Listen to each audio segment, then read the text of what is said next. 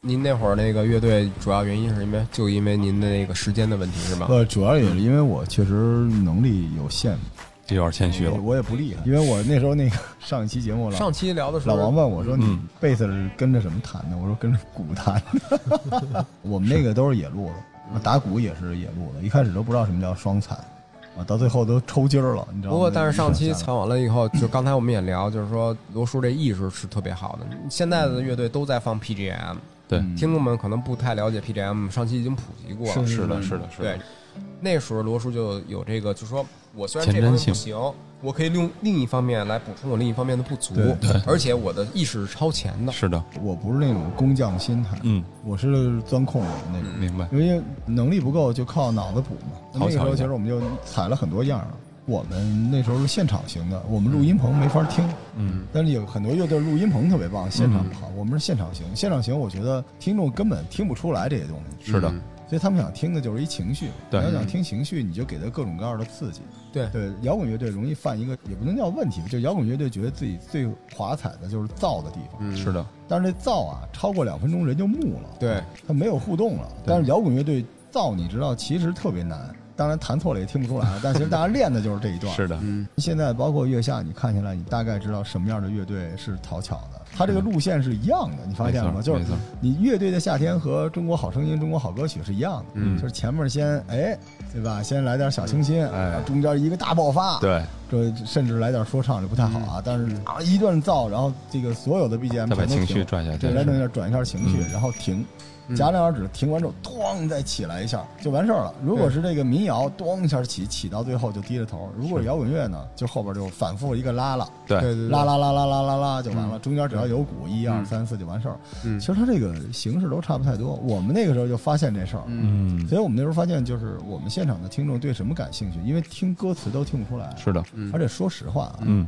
还是说一句吧，反正也没那么多人听了。就是中国摇滚乐歌词一直不是特别好，对，不是的，是的，您发现了吗？没错，它特别像什么呢？中国摇滚乐队，它有一小部分是诗歌，嗯。涉及到墓志铭、死亡、是，阴天、黑铁、废铁什么那种诗歌，嗯，嗯。还有一大部分特别像英文翻成中文的那种词儿，对。对，吧？很生硬，就是如果大家都别说什么枪花了，你哪怕你听个邦交委，你也能明白他说的是每天早上我起床，我喝了杯咖啡，我觉得他妈今天我就是世界之王，我最牛逼，就是他特别通俗，然后你听起来大家有共情。是的，嗯但中国的摇滚乐最早的受这种西方这帮几个大佬都是听着枪花长大，对吧？嗯？就他的那个歌词里面有特别强烈的那个 drama，对对对？吧？有点歌剧的那种东，西但那种东西用中文表现吧，本身就不太好，而且想押韵又特别难，所以我就觉得一直摇滚乐的声音不重要，嗯，中国很多乐队就别唱歌词，直接拉了就行了，对是，是吧？是或者是直接吹口哨，是的，就像您刚才说的，现场，尤其是现场，更需要的是情绪化，是。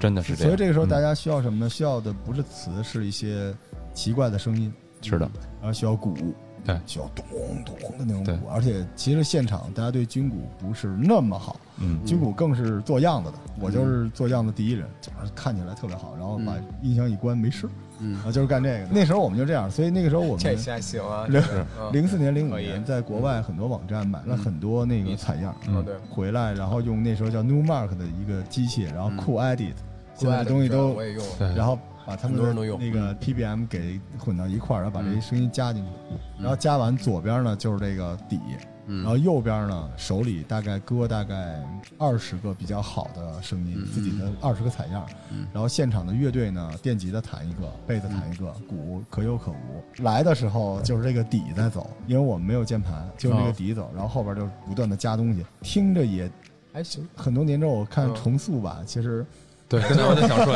本来刚才罗叔要不点名啊，我还想说呢，我说那个此时的月下有一支乐队，其实像罗叔他们的乐队是一样的，因为罗叔乐队走的我们是确实因为技术太烂了，我们这么多，但是我觉得音乐的进步很可能是因为你够不着用户的一个需求，所以你是必须要想一个办法是。往前走。因为罗叔其实像现在好多小孩练琴一样，练吉他，就无论你炫技也好，你不炫技也好，你表达情感，你用和声，你用所有的东西，其实你所有的目的就是跟画画一样，你要表达你的情绪，你要表达你的想法，是表达你的思想。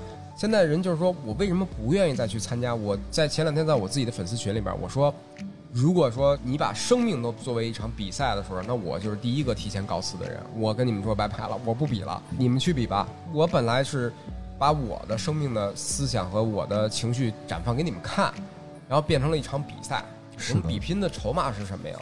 我都不知道我们比拼的筹码是什么。说回来就跟月下是一样的。我经常在节目里面那题目，咱们上一期您看了吗？叫“救不了月下”，对好多人都在这么聊，就是因为什么呀？首先我我是非常感谢这个节目，嗯让好多已经解散了呢，是吧？嗯在家奶孩子的就重新回来了。对对对，我们下期好好聊聊这些事。好的但是呢，现场观众这件事情是个大问题。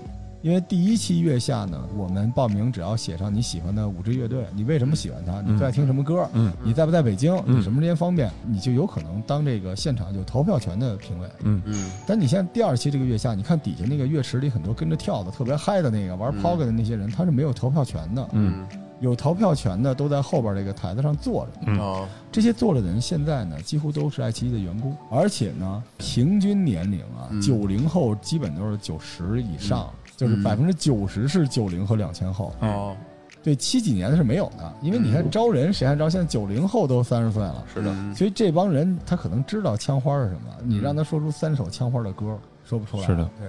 什么买他这个什么的都不知道，你都别说他们不知道，这些人可能连唐朝黑豹没听过，对，木马都没听过，是的，左小诅咒就是什么谢天笑都不知道，在他们的脑海中，不是说你不听摇滚乐，而是他们脑海中时代是可能只是一个符号，但没有真正去了解或是涉足听。他不热爱这件事儿。是的对对对，但是你看啊，咱们就说回这五条人这个盘外魅力，我挚爱无条人，就是没有这个我也爱五条人。嗯但是我知道盘外魅力很重要，嗯所以反过来，摇滚乐怎么可能是一个音乐的竞技呢？它本身就是音乐现场渲染和盘外魅力综合在一起。对对对，就你的八卦、你的为人处事、你的荒诞和你的音乐现场在一起。对，所有但是这帮小孩完全没有这些，所以他们在现场会被什么影响呢？就五条人如果会聊天儿，嗯就赢了。我也特别喜欢五条人。然后嗯 Mandarin 什么呢，年轻帅，致敬安宇，嗯，在节目里因为是我们的听众，人家确实厉害。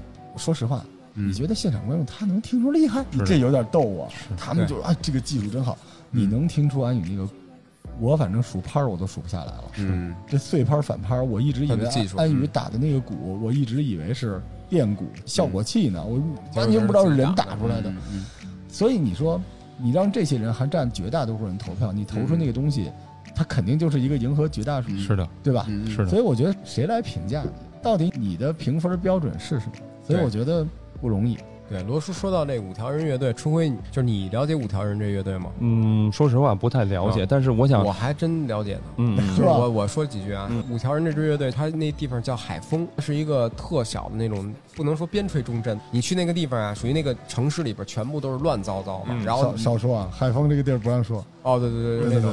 真的哦，对对，真的是不不能随便说。嗯但是那个我说的就是说，他写的歌词还有他的方言都是根据他城市写的。是，最大的一个特点是，它是一支方言乐队，嗯，它的所有演出大部分的巡演，所有的用的都是本地方言，海丰话，所以海丰人自己人能听得明白。然后那种情怀和这种本地文化的这种东西渗透，就是坚持去做这种东西。嗯。其实这个咱不评价它出来，嗯。咱只说它在里边儿，嗯。其实是一支非常牛逼的。牛逼，就是因为说白了，咱也能有一支北京话方言的吗？咱也有，其实啊，但是说这些人能那么纯粹吗？就是说也没考虑到说未来怎么着，这就是这么一支乐队。是说的好像那个唱英文的你听得懂的似的，对对对，是吧？你对对对英文你也听不懂，没错就是很多俚语也是不能理解。你知道，你知道，我觉得那个人科特别的黑炮，他特别像什么 Fifty Cent 的那种，就是 G Unit，就是那种劲儿，你知道吗对对？对我们讲的就是我们那个城中村儿，每天描述的就这些事儿，他就是自洽。就是书，你要说只听音乐，我不行。嗯我听了，我觉得这是一低配版五百，我听来听去，我第一次听的时候，我觉得少林足球那个，对，就是 哎，这个少林功夫好，唱歌跳舞加少林有没有那个啊？就是那种，对但是这个大哥一出现，你就觉得就是太狠了，这就是摇滚乐。中国的摇滚乐跟国外不一样。嗯，咱刚才说了，愤怒什么呀？没错，你有什么可愤怒的？没错这么好的生活环境，在中国最真是在中国最厉害的是描写这些不太容易的平凡人的生活。对这他妈是好样的，对这就是中国这个摇滚乐，你的土壤是这个，是你的土壤不是 AK 四十七，没错不是酒，不是那些玩意儿，你没有。对其实国外那些有 AK 四十七的描写什么之类的，也只是在于描写。你要是参加一场重金属音乐节，你会发发现那些对所有重金属硬汉都特别的互助。我那会儿带芬兰乐队来中国巡演的时候，喝多了啊，你喝多了要是中国人怎么办？可能好多人闹事儿，对吧？是我们那个一米九几、浑身肌肉的筋肉男，给人列车员把那个门给修好了。重型的摇滚乐队不意味着他没素质，对对对，是的，是吧？这是音乐家，对，这不是暴徒，对这不是说你没事儿干了，也没姑娘，也没钱，也没酒，对，只是他的那个表达的音乐方式，对他的还有他自我的外形的塑造，对，对因为你没有战争了，但是人有情绪的时候，他有一种情绪表达。就是然后五条人的这种，它是一个人文的东西，是所以它是人文的东西。然后它扩大一个更大面儿，它的力量本身就有。是说实话，他唱那阿珍与阿强，嗯我还就是挺被洗脑的。你这旋律叭一出来之后，你确实能记住啊，这个肯定对吧？是阿珍爱上阿强，去喜欢，对，所很画面以借着刚才罗叔所说的，我觉得首先一个大家都共同认知的就是摇滚乐需要一个现场感，因为是这样，我们疫情之后在视频上做过现场的演出，台底下全是摄像机，说实话。在乐手和我们现场人的感受度，确实不如台底下都是人的感受度要更好。就跟踢意甲似的嘛，是没观众，没观众真的是不一样。第二个呢，因为我们的王老师是从北欧生活十多年，他深度的了解当地的文化，并且他带回来之后，能够和我们本土的文化有一个更好的结合，所以有我们乐队的诞生。我们乐队希望以后啊，也可以能够。不去以竞技为最底层的逻辑，而是把我们自己真正内心想要表达的东西表达给喜欢我们、或者未来能够接触到我们的人。真的是希望能够有我们真情的流露吧，可能会更好一点他。这个声音啊，听起来就这就像。欢迎大家收听啊，北京文艺台 文艺广播，吃喝玩乐大搜索。一下这这这说重型乐队，你这说什么？这声音也太下变成对这声音也太导播了是吧？这直接就必须得这吼起来。哥这谁是主持人？这什么意思啊？不是，这是我多多多多多声音真的特别好真的你。看这真的在这俩导播，你啊，你是被采访者？被采访的不是他这我大爷，他这我都来不了。谁是玩摇滚乐队就是一上来？喂，哎大家好啊！但是可惜，潇潇已经走了啊。嗯对啊，感谢你的这个下午收听了这支重型摇滚乐队 这场抒情的啊聊天儿。我们这期节目到这儿，下期再见，拜 拜。你说嘶吼，我就想起了原来我那个乐队嘶吼，也嘶吼，你那乐队怎么能有嘶吼呢？我们那乐队，哎，一言难尽啊！待会儿去跟你们说，我一会儿你得问我，我一会儿跟你们说我们那个神奇的节目里边说说为对什么对对对能嘶吼。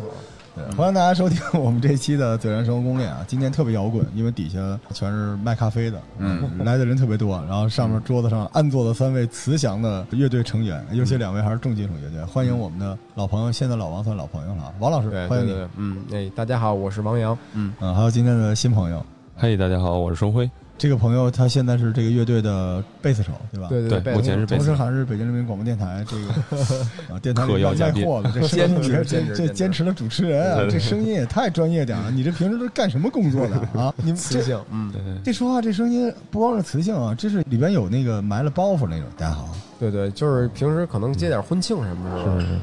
做那个 call center 行业的是吧？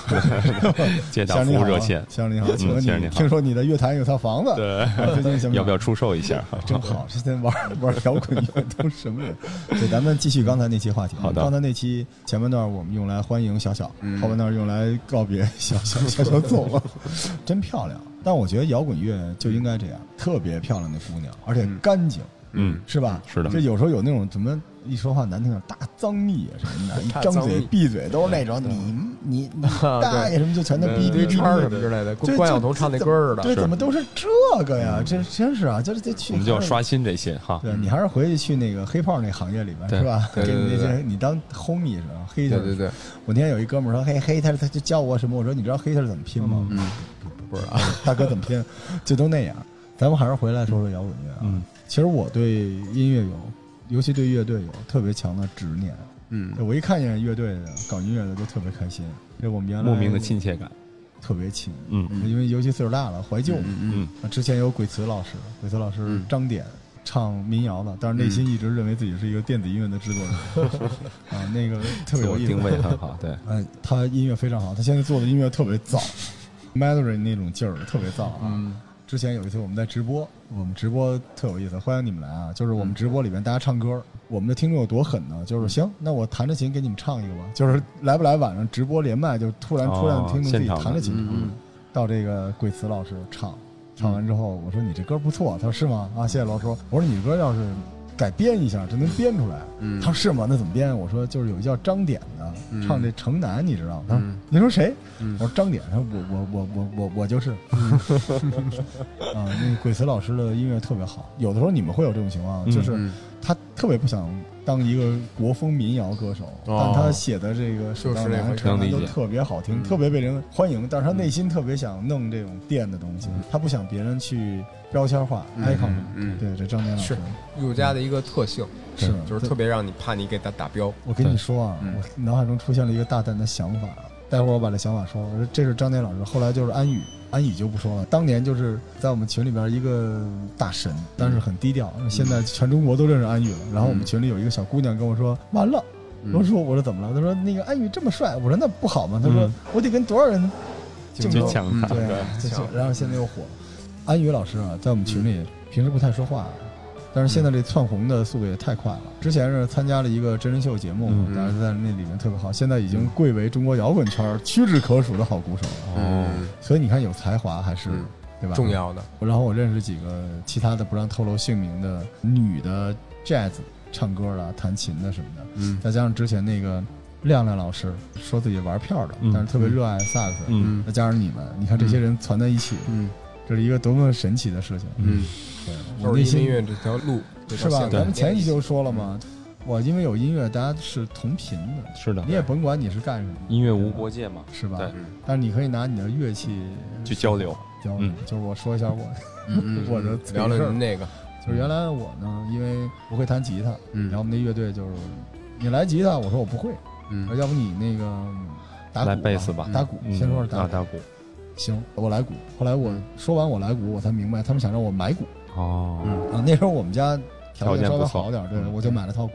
后来买了鼓之后，我们那个乐队里面有一个像王老师这样的人，嗯那个人是键盘，嗯后来他跟我谈，我说这个那个小罗啊，啊，你这个鼓其实打的还是比较有特点，嗯特别像爵士的，嗯但我们现在需要一些这个摇滚乐方面的。我突然觉得你弹贝斯应该特别，我他妈的我也没想明白，为什么我打着打着鼓，你发现我贝斯上有才能了？他说要不这个我们找了一个鼓手啊，让他打打你那鼓，嗯然后那个你弹贝斯。我说行，我说那鼓就不用了吧？他说呃还还是得用。嗯，然后你再买个贝斯，对、嗯对，我说那那贝斯你有吗？呃，没有。我说哦，哦然后我懂了，我就开始弹贝斯。后来弹着弹着，我们进了一主音吉他，就天天在那说咱们这乐队这贝斯怎么这么弱呀？嗯这贝斯太弱了。然后我们那里边那个老王啊，就是您，别别别说说那个鼓啥贝斯。后来我们乐队想了想，哎，就是有一天啊，我去排练，嗯我发现我们乐队有一个贝斯，然 后我傻了，嗯，我说我操，那我怎么办啊？嗯人说没事没事，双贝斯，双贝斯。双贝斯，后来我我就明白了，我说咱们乐队壮大是随着我的投入增加的，可能当时是不是没有投资人？对，就是全是我。后来那个我们 乐队出去演出啊，这吃饭啊，嗯大家都只看我。最逗，我们乐队出去演出嘛，去兰州啊，在兰州这个牛肉拉面馆，我们那个主音级的问我说：“罗儿，我能再点十个串儿？”嗯，我说：“为什么问我呀？”他说：“你买单。你同意才行啊。”嗯。就是到最后。嗯。所以就因为这个机缘巧合，我在乐队里后来就面分别打过鼓，弹过贝斯，弹过这个乡琴啊，然还后投资，好像投资他们都没说，哦。我就当没这事儿，还当了主唱，哦，打过牛主唱铃，还干过。主唱也干过。据说当时就是为了我，专门我们的一个摇滚乐队啊，唱了一些什么罗大佑的歌，和我这个破锣嗓子。为了留住投资人，真的乐队下了血本儿，所以我觉得大家如果没有才能，也可以有才也行，有才嗯对，也能混乐队。是对嗯，但是后来我就是实在是有一段时间经济上差点意思，嗯然后乐队就把我给开了。那你还是真伤心。我就是所以见着乐队的人，我有一种难以名状的。嗯刚才跟陈伟讲没讲完，那前面的老听众可以错过这一趴了，不听了。我那个伤心的故事，就是我不知道有多少玩乐队的人，不管你玩的好不好，你有这种经历，你人生都没白来。嗯。是的，就当时我们有一个乐队。那时候我师傅教我那个嗯打鼓，在护放桥那儿，但是他也没有鼓。嗯那时候我还没有钱买鼓，我最早进入乐队的时候，我们就在那打那桌子，嗯，桌子上面画的圈儿全是点啊，啊，就当当当打，然后我打一遍，他打一遍，这桌子还在吗？现在呃特怀念。后来我就因为上班了嘛，嗯我是属于脑子好使一点嗯上班了。但是我们不是说乐队其他人脑子不好，就是大家可能就已经定了型了，就玩乐队。很多年之后吧，我们当时有一次迷笛通知我说嗯：“罗儿赶紧来，咱要上迷笛了。说那个现在乐队缺你。”我说：“缺我什么呀？嗯嗯嗯，你来吧，你嗯带上鼓槌给你弄一军鼓敲两下。”行，所以我跟大家说，你们现在看月下吧，老有一人拿一鼓槌敲军鼓，那个都是拼的。哦啊，就可有可无，对对你敲两下。我说行，我去。啊，到了那地儿了，一堆人排练，好家伙，牛逼死了，你知道吗？那时候就是，你看啊，罗儿，你看我们想着你呢啊，这个两年没排练了是吧？我们是替补，说是木马没来，后来木马来了。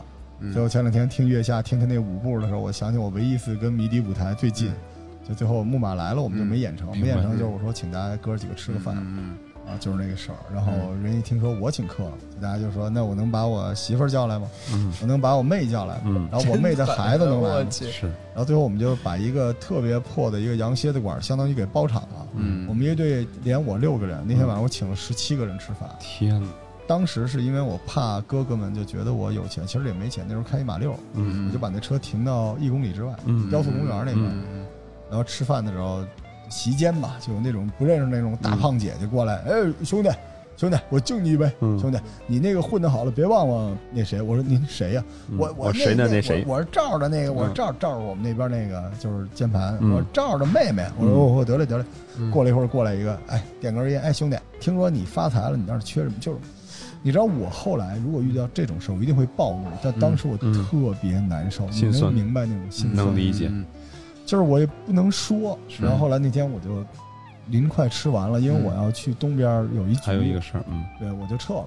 嗯。后来跟哥哥姐姐们跟吃好啊、喝好什么的，你得走时候跟人说单已经买好了，肯定买，肯定的。我我跟一大姐说，我说哦姐姐那个我先买单先撤。嗯那姐姐说，哎那我能再打点饼吗？能打包点 饼。我说您打吧，打包点饼。她说这别浪费了什么之类的。嗯。然后我就出来，出来之后吧，小风一吹，嗯，说不出来的一种一种感觉，感觉我背叛了我的乐队，然后我就往我那车那儿走，结果走到一半儿，我那师傅就教我打桌子那师傅说，小川儿，川儿说，哎罗儿，给我点根烟，说你下回不用把车停那么远，我看见了。嗯他说都明白，都明白，说你得空回来练练啊，嗯下回明年要还能上迷笛，我还叫你。嗯嗯，你最近练鼓了吗？嗯我那个叫小川那哥哥，嗯就比我大一岁。哦我说没练，他说你得练，你那个右手一直不协调，嗯我一直记着呢，你得练。嗯然后到时候我这儿有一套鼓，想打回头来，我得嘞。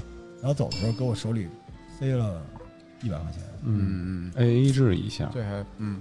然后我就走了嘛。嗯。等我去开上车出来的时候，就他还站在送我那地方嗯。路边上，我当时头都没法回，你嗯。知道吗？嗯。能理解，正常来说你摁下打嘛，对，没法形容。然后就去 Mix 去东边，哥们儿开酒一晚上几千块钱，然后给哥们儿过生日。嗯。然后当时我拎着一酒瓶子出来，我就想我那边人是不是怎么着了？嗯。收到一短信说那个兄弟今儿谢谢了，我们都吃挺好，然后嗯下次来别这么客气，非请客什么的，来家里吃饭什么的、嗯啊。还有说那个哎，刚才说能给解决一下工作吗？什么就几个短信过来，就哭了。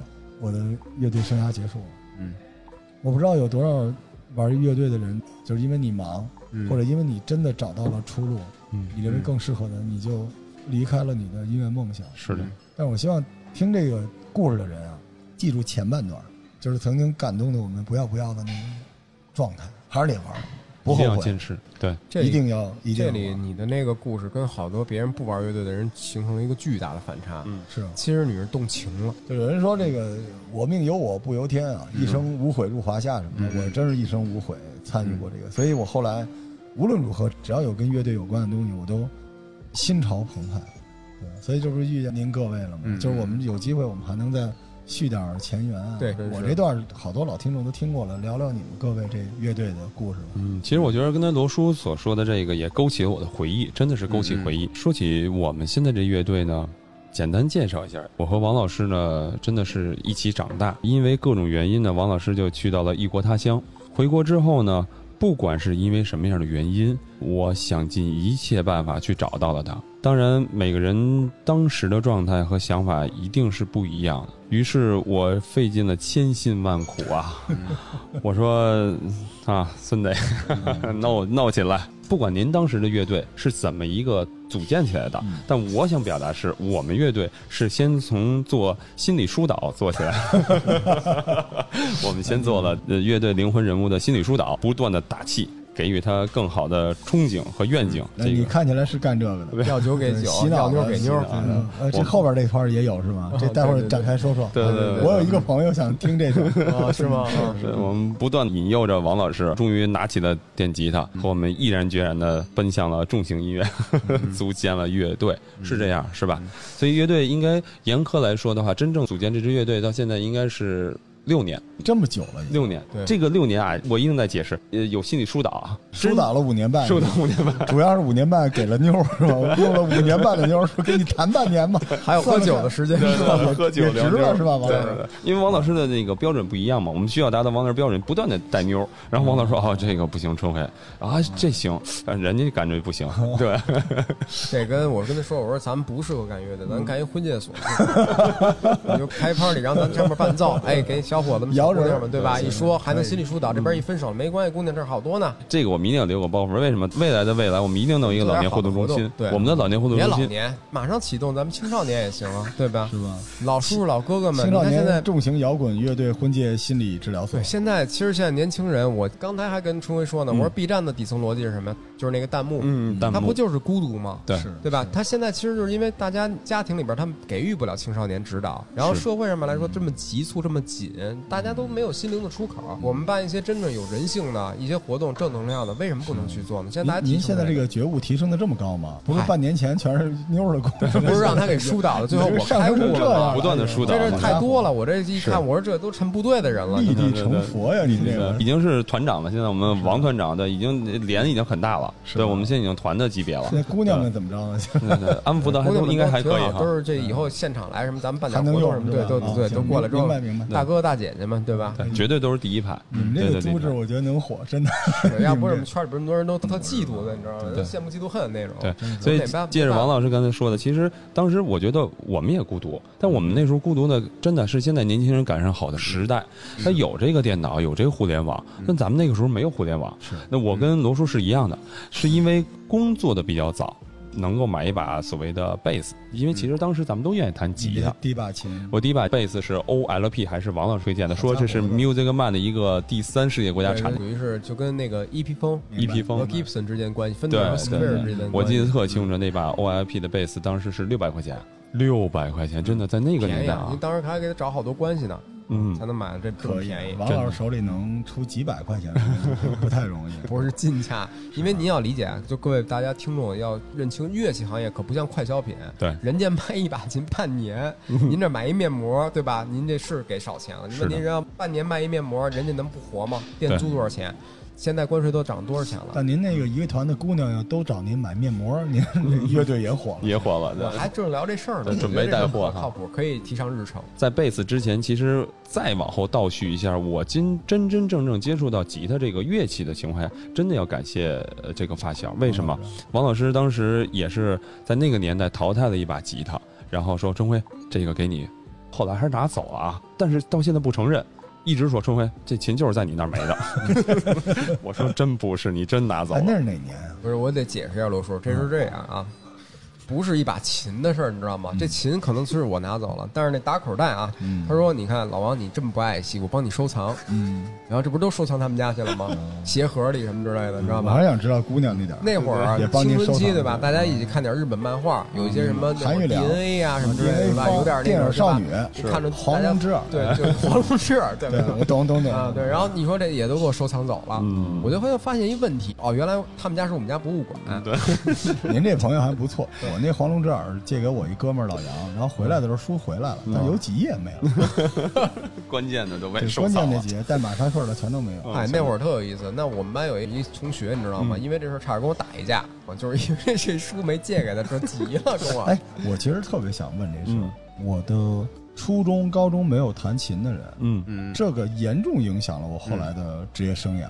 所以您从什么时候开始，就王老师开始就操琴了？就是你在你的小兄弟之间，就是说老王弹琴，那会儿就是他的回忆吧，他满满的回忆。对，我觉得如果是一下就暴露年龄了。我记得在至少二十年前吧，一九九六年，二十多年前了，真的，我们就已经拿起了电吉他。当时那时候好像还没有我靠，太久远。是对，再细节一点，就是让所有的观众听到，我们当时已经拿起了艾宾斯啊这个品牌的吉他，或者当时那个型号，可能现在很多人不太欣赏或者不太适应，但是在那个时候，罗叔您要知道，在中国的北京，一个上学的学生拿一把嗯，价值六千元人民币千日产的，我跟大家说说，九六年六千块钱什么概念呢？嗯。九六年国贸的房子好像是几百天，几百块钱，九六年几百块钱是吗？几百块钱，对，九四九五九六，是的就是那那时候国贸的房子大概三百到五百，卖这样的房子，因为那会儿还我确定没开三四百。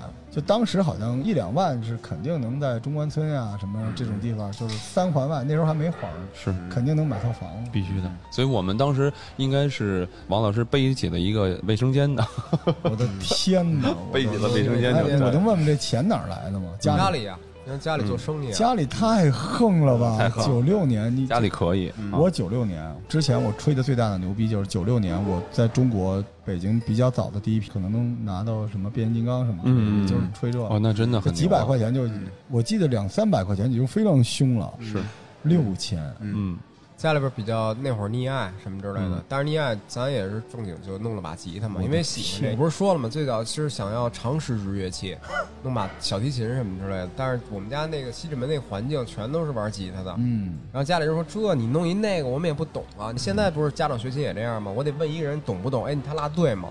其实您不能用找耳朵自己听嘛，他不懂，所以得找一别人去听。那我找一个会吉他的，不就能听出来了吗？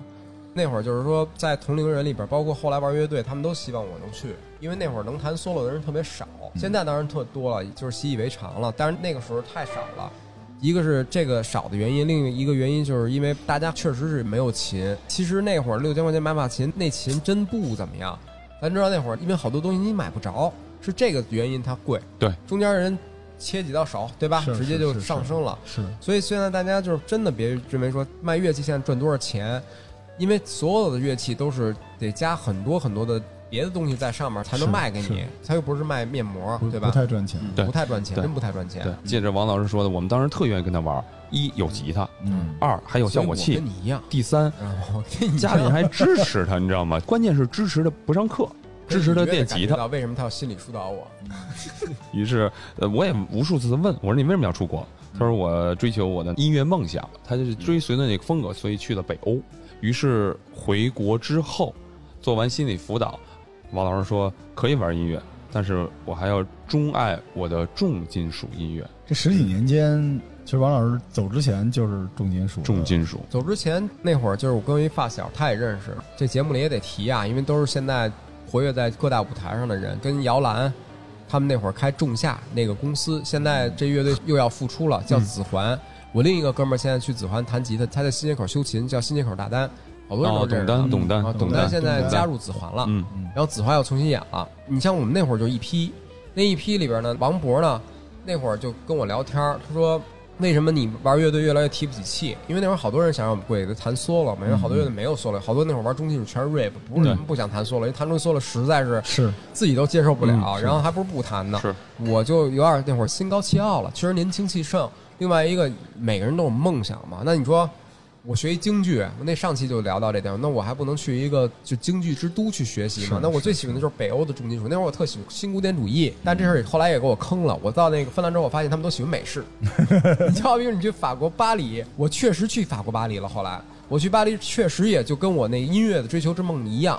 变成什么样呢？去巴黎你去吃，我跟那个我最好朋友路德，我说哥们儿来给我做一法餐，什么法餐？麦当劳，走，请你吃最好的麦当劳。我一看都被同化成这样了，我还跑这儿干嘛来？我那在中国吃法餐不好吗？所以王博就问我，就咱那发小说，你为什么越来越玩乐队越提不起气了？我说这个就跟项羽嗯和刘邦都看见秦王时候的那个反应一样。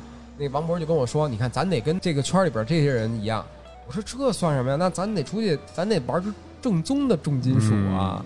这就一下就左了，因为中国后期的发展，我等于就错过了。中国重金属也没有特起来，是是没有起来，但是我说的那种纯粹是纯精神上的，就说白了，你看我跟外国人在一起的时候，我至少能了解他们的思维模式吧。是然后这个时候，我跟中国人玩乐队，我就跟那会儿为什么玄奘一定要去印度取西经一样，我必须得知道他们怎么想的呀。我后来就知道了，其实也没什么特殊的，但是确实是不一样的。这个东西我追求到了。其实他心理疏导是说想说服我继续玩乐队，对。嗯不是说我心里有什么问题或者障碍了，是。因为我已经达到我想要的东西了然后你让我再烧钱，那会儿就大伙儿在时间精力啊金钱。等会儿还还是烧钱是吧？还是还还是切骨是吧？你问问他，后来我经济出问题的时候，咱从来出去还是我花钱，跟你一样，嗯。就是我能再加个串儿，问你说加没问题。嗯。一样。呃，加完串之后来，王老师给我打个车，嗯，对对。啊，这是我爸，对。我都习惯了。对嗯，小小可不是因为这么来的啊，这啊咱们必须解释一下。你说完这个，小小不难受吗？他都没吃着过这些东西，你这轮上你对后期得我这倒霉说的这些都是咱爷们儿，只 有爷们儿才能干得出我这事儿。我能理解，就有点这种千帆越尽之后吧，对对对，我特别能理解这东西，我也理解你，是吧？对，特别理解。我现在就没有那种饥饿感，但是不是说我吃的都是好东西，嗯是我见过好东西，是的但是嘴里吃的都是垃圾。对对对，可是我饱了，对嗯够了。你让我说从头来，我又觉得我能干点别的。嗯可是你说我热爱吗？热爱。嗯但是我为什么又不喜欢？是因为我嘴里塞满了垃圾。受不了是，对，这种东西吧，不是跟别人较劲，特别像爱情，对吧？特别像爱情。就是我不不，我爱情还是。老婆，我爱你。不是不是不是，这是另一回事。我比喻一下，明白一下，这个东西特别像爱情。有时候我们录节目呀，跟玩乐队的人一起录节目，跟录节目的人录节目嗯状态不一。不一样。对对对对，录节目，很多人管这个叫播客啊，对我来说就相当于咱们哥几个排练。聊天是嗯但是我脑海中有一根弦儿，就跟排练鼓点儿似的。嗯这条弦儿呢，大家听着喜不喜欢？对，不能他跑偏。会不会让他进来？嗯他愿不愿意接受这种东西？这个东西能不能让他开心一点？但实际上，你要让我觉得说这个事情有一个多重要或者怎么着，我也不觉得，嗯，因为它远远低于我其他很多事情的那个浓度和烈度。对，是但是音乐不一样，音乐是一个神奇的东西，对就是它能把所有东西强行拉到一个维度里。是没错。所以感谢你把它给拉回来，嗯不然的话我也离开过。所以就是像您刚才所说的，我觉得任何事情得坚持。他走了十年，这十年。如果按回忆，这十年我是一个空白期了，因为我这个十年没有他之后，我在我身边的小伙伴都在玩这些乐队，没有找到一个特别纯粹的点，嗯因为没有像他这么纯粹。我不说其他朋友不够纯粹，嗯但是可能每个人的认知和他所要的那个达到的目标是不一样的。那个车没白打，嗯车没白打串儿也没少吃。你看这个，你看 没有花钱的不是啊，但是 是吧？对对对但是但是说实话啊，这个王老师啊，嗯我接触的到现在为止啊，嗯有时候也看看朋友圈什么的。嗯王老师在我印象里面，他是一个嗯能自洽的，但是底色有点灰的人。嗯但是这个灰但不是丧，嗯，王老师有些自黑，但是这个嗯这是重金属的底色，确实是。我喜欢这个。嗯悲伤是一种力量，对，我不喜欢“炸”这个词儿，我觉得特别蠢。我喜欢燃一点儿，我还特地调侃过这个，当然肯定不是那意思。我我芬兰的那个前任，嗯然后我跟他调侃过这个，我说你说为什么 Deep Pop 叫深紫，为什么叫深紫呀？我那个前任就看着我，你说有病又犯病了啊，又犯病了。啊我说不是，我说你说他是不是因为他那个比蓝调重一点儿，叫然后又比重金属轻一点儿，所以叫深紫啊？我说你真有病，你们这中国人的类比思维真的是无药可救了，已经。哎，就是能够回来做这件事情特别好，在另外一个维度世界里，我经历过你经历的事情。是的，因为就像您所说的，首先最底层逻辑，你得吃饱啊，而且跟老王沟通了很多，他离开这十年真的是我们飞速发展的十年，太快了。他回来之后，最开始的状态一直跟我说，我有一点不适应，因为他超出我的想象了。我回来真的是。之后啊，看那个烤冷面，知道那摊儿上吗？还有那个就是晚上那个，你还是从这件事做起二维码然后我一看这个我是现金，然后我也有手机，然后我就挺焦虑的。你说这是用现金呢，还是用手机呢？手机我怎么扫呢？真的有，已经都到这就跟出狱似的，你知道那种感觉。然后另外一个就是红绿灯儿问题，文化的这种，因为外国人太轴了。不，这个还有你个人的存在感，因为当我们用 PP 机的时候，你还没有 PP 机；当我们开始用诺基亚的时候，你开始用 PPT 我给大家解。释一下，上期就解释了，就是芬兰人的这种做音乐，为什么他们能做音乐做的纯粹和好？因为大家在一个情况下去考虑的问题的时候，包括一个现场，包括每一次录音、每次排练，无论你是干什么的啊，你不重要，所有东西他能都放下。他就在这个环境里固定把这件事儿完成。这个思维维度它是直线型的，这跟咱们中国人特别不一样。诺曼人后代，他们的音乐现场底子是祭祀，对对对，就是这种，就像希腊的戏剧是希腊的国粹，而希腊戏剧对于希腊人它是有灵魂在里边的，对整个民族。这种仪式感的东西，现在是咱们中国人做乐队的话，咱们的技术还有咱们的设备远远超越于国外，真的。你现在你去国外的这种普通录音棚，你看不到特别像他哇几十万的棚、几百万的棚在那儿土豪一抛，你看我这个对吧？就那种你看我这个，但是实际上人家去做的东西用最简单的设备、最简单的配置，可以达到非常非常就用的就是脑子玩儿。他们对于这个每一件事情的仪式感是足足的。你看咱们老仿，但是你又能怎么样呢？你从开始的时候你就是一个模仿和崇拜，可是让你去独创点文化，你又瞧不起咱们本土的一些东西。咱们刚才聊到五条人这块儿，你包括崔健的东西，很多人认为崔健的东西很土很老。你任何融入本土文化的东西，在外国人看来之后，就觉得是很神奇的。而且你看看，我举一特简单的例子，驻中国的那个美国领馆的使官和这些所有冰岛的、什么挪威的这些，就是这些比较发达国家的这些使官、这些大使馆的工作人员，你问问他们愿意听崔健，你还是愿意听现在中国最技术高超的乐队？如果说艺术这个层次，一定选崔健。这个是毋庸置疑的，不是因为它有地位。现在中国最好的乐队，它的技术还是国外正在流行。是，但崔健的东西多超前。现在听他二十年前的歌。对，因为我们做乐队做艺术的时候，国外人要看到的是不同，是独立性。而就是你能给他什么不同吗？那民乐，那知道中国这个事情是这样的，这是几个不同的维度。对，因为王老师从国外回来，他就要证明我中国不比你国外差。对，但是他的的是这个，他现在的坑在哪儿呢？国内的这些人不买这个账，真的比国外好的音乐，国内的人他喜欢吗？这就是中国，它这文化不是封闭，不是说政府官方封闭，而是国内现在的受众，他本身是有一个成长过程，对，他的审美能力赶不上技术变化，对对。这摇滚一上来，重金属，咱们就说黑豹、唐朝、什么超载这些乐队，一上来大家为什么觉得那么另类？嗯，因为普通老百姓接受不了，对，大家都会讨厌或者惧怕接受不了的东西，对，除非政府出面说这个东西是最好的，对，大家慢慢接受。现在你发现没有那个词儿叫伪摇了？你发现发现了，对吧？现在郑钧已经是标准摇滚老炮了，对，因为其他人更糟，嗯，对。所以其实现在的机会是什么呢？这是你们这个乐队摆在你们面前的一个问题，就是你要走的一条路线是走那种特别刚的路线，就是我要比北欧的乐队更重金属。在这里边做出有我味道的、有就有我元素的东西，还是你要成为一支喜闻乐见的乐队？这个事情其实是在很多做乐队的人脑海里不曾出现的选择。对，在乐队搭建之前，其实很多我也建议，就是听众们如果有想做乐队的人，这个英文单词叫 band color，这您听过吧？就是说我们乐队色彩这个事儿是应该在乐队之前就确立的。是的，是的。这个灵魂人物，如果他自己都不知道他要什么的时候，这个大家在一起时候很茫然。他只说我就要那样的，我要那样，你要哪样？如果你说你要哪样的，那咱做 copy 吧，嗯，对吧？咱把这东西 copy 最像人就行了。但是说实话，现在我再加一条，在你的这个 band color 上，除了这个之外，就万一灵魂的人说的是不对的，实际上这个你知道，在几年之前啊，就是公司里面有一个角色叫 marketing，嗯。但后来这个角色没有了，为什么呢？这 marketing 干嘛使的？它就是花钱的。嗯，对。后来就加了一个词叫运营。嗯，运营。运营这什么东西呢？就是你乐队为什么不需要运营？乐队之前只需要经济。嗯。但是现在这个大环境之下，很多乐队他自己要想方设法让自己变好。你像很多人都不喜欢陆先生这个乐队嘛，他这是什么春风十里不如冯唐那种，对吧？发展的那人家怎么在工体搞定这件事情？对对对对对，对吧？我跟你说，你的琴。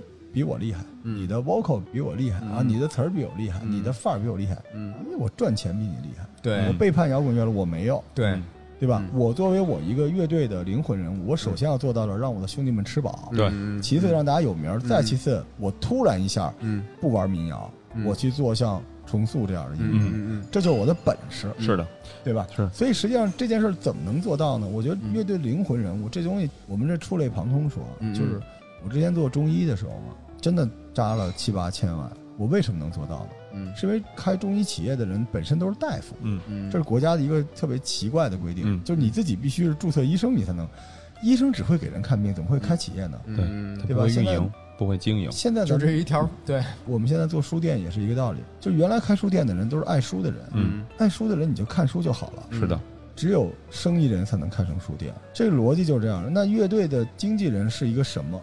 而且在中国这种大环境，你知道鲍家街四十三后来怎么变成汪峰和鲍家街四十三？在中国这个经纪人，他不太像是西方的经纪人，嗯对他不是这个东西。对中国是造星。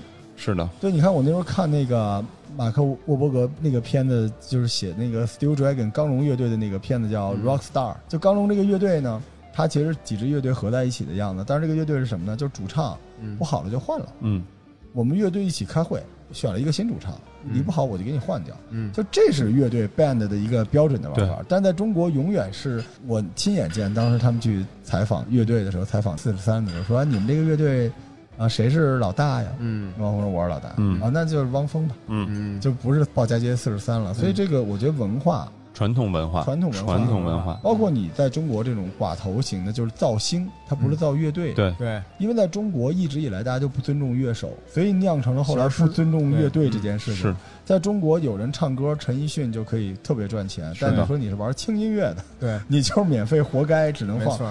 就这件事情导致乐队发展不均衡，嗯。所以出现什么叫中国好歌曲、嗯中国新歌声，嗯，就永远就是那个嗓子好的那个人唱别人口水歌就 OK。对但是问题是，他们所有的这些表演用的都是中国最牛逼的一套乐队和乐手。是的那么其他的乐队怎么成长？嗯如果那些乐队没有曝光率的话，那乐队就成长不了，成长不了，这种曲风就没有了。嗯而现在乐队的夏天做的这件事情，说实话，很多老乐队这个技术，您再一听，大家就没有空间了嘛。对所以乐队只能去一个容错率比较高的地方，能赚点钱，是什么？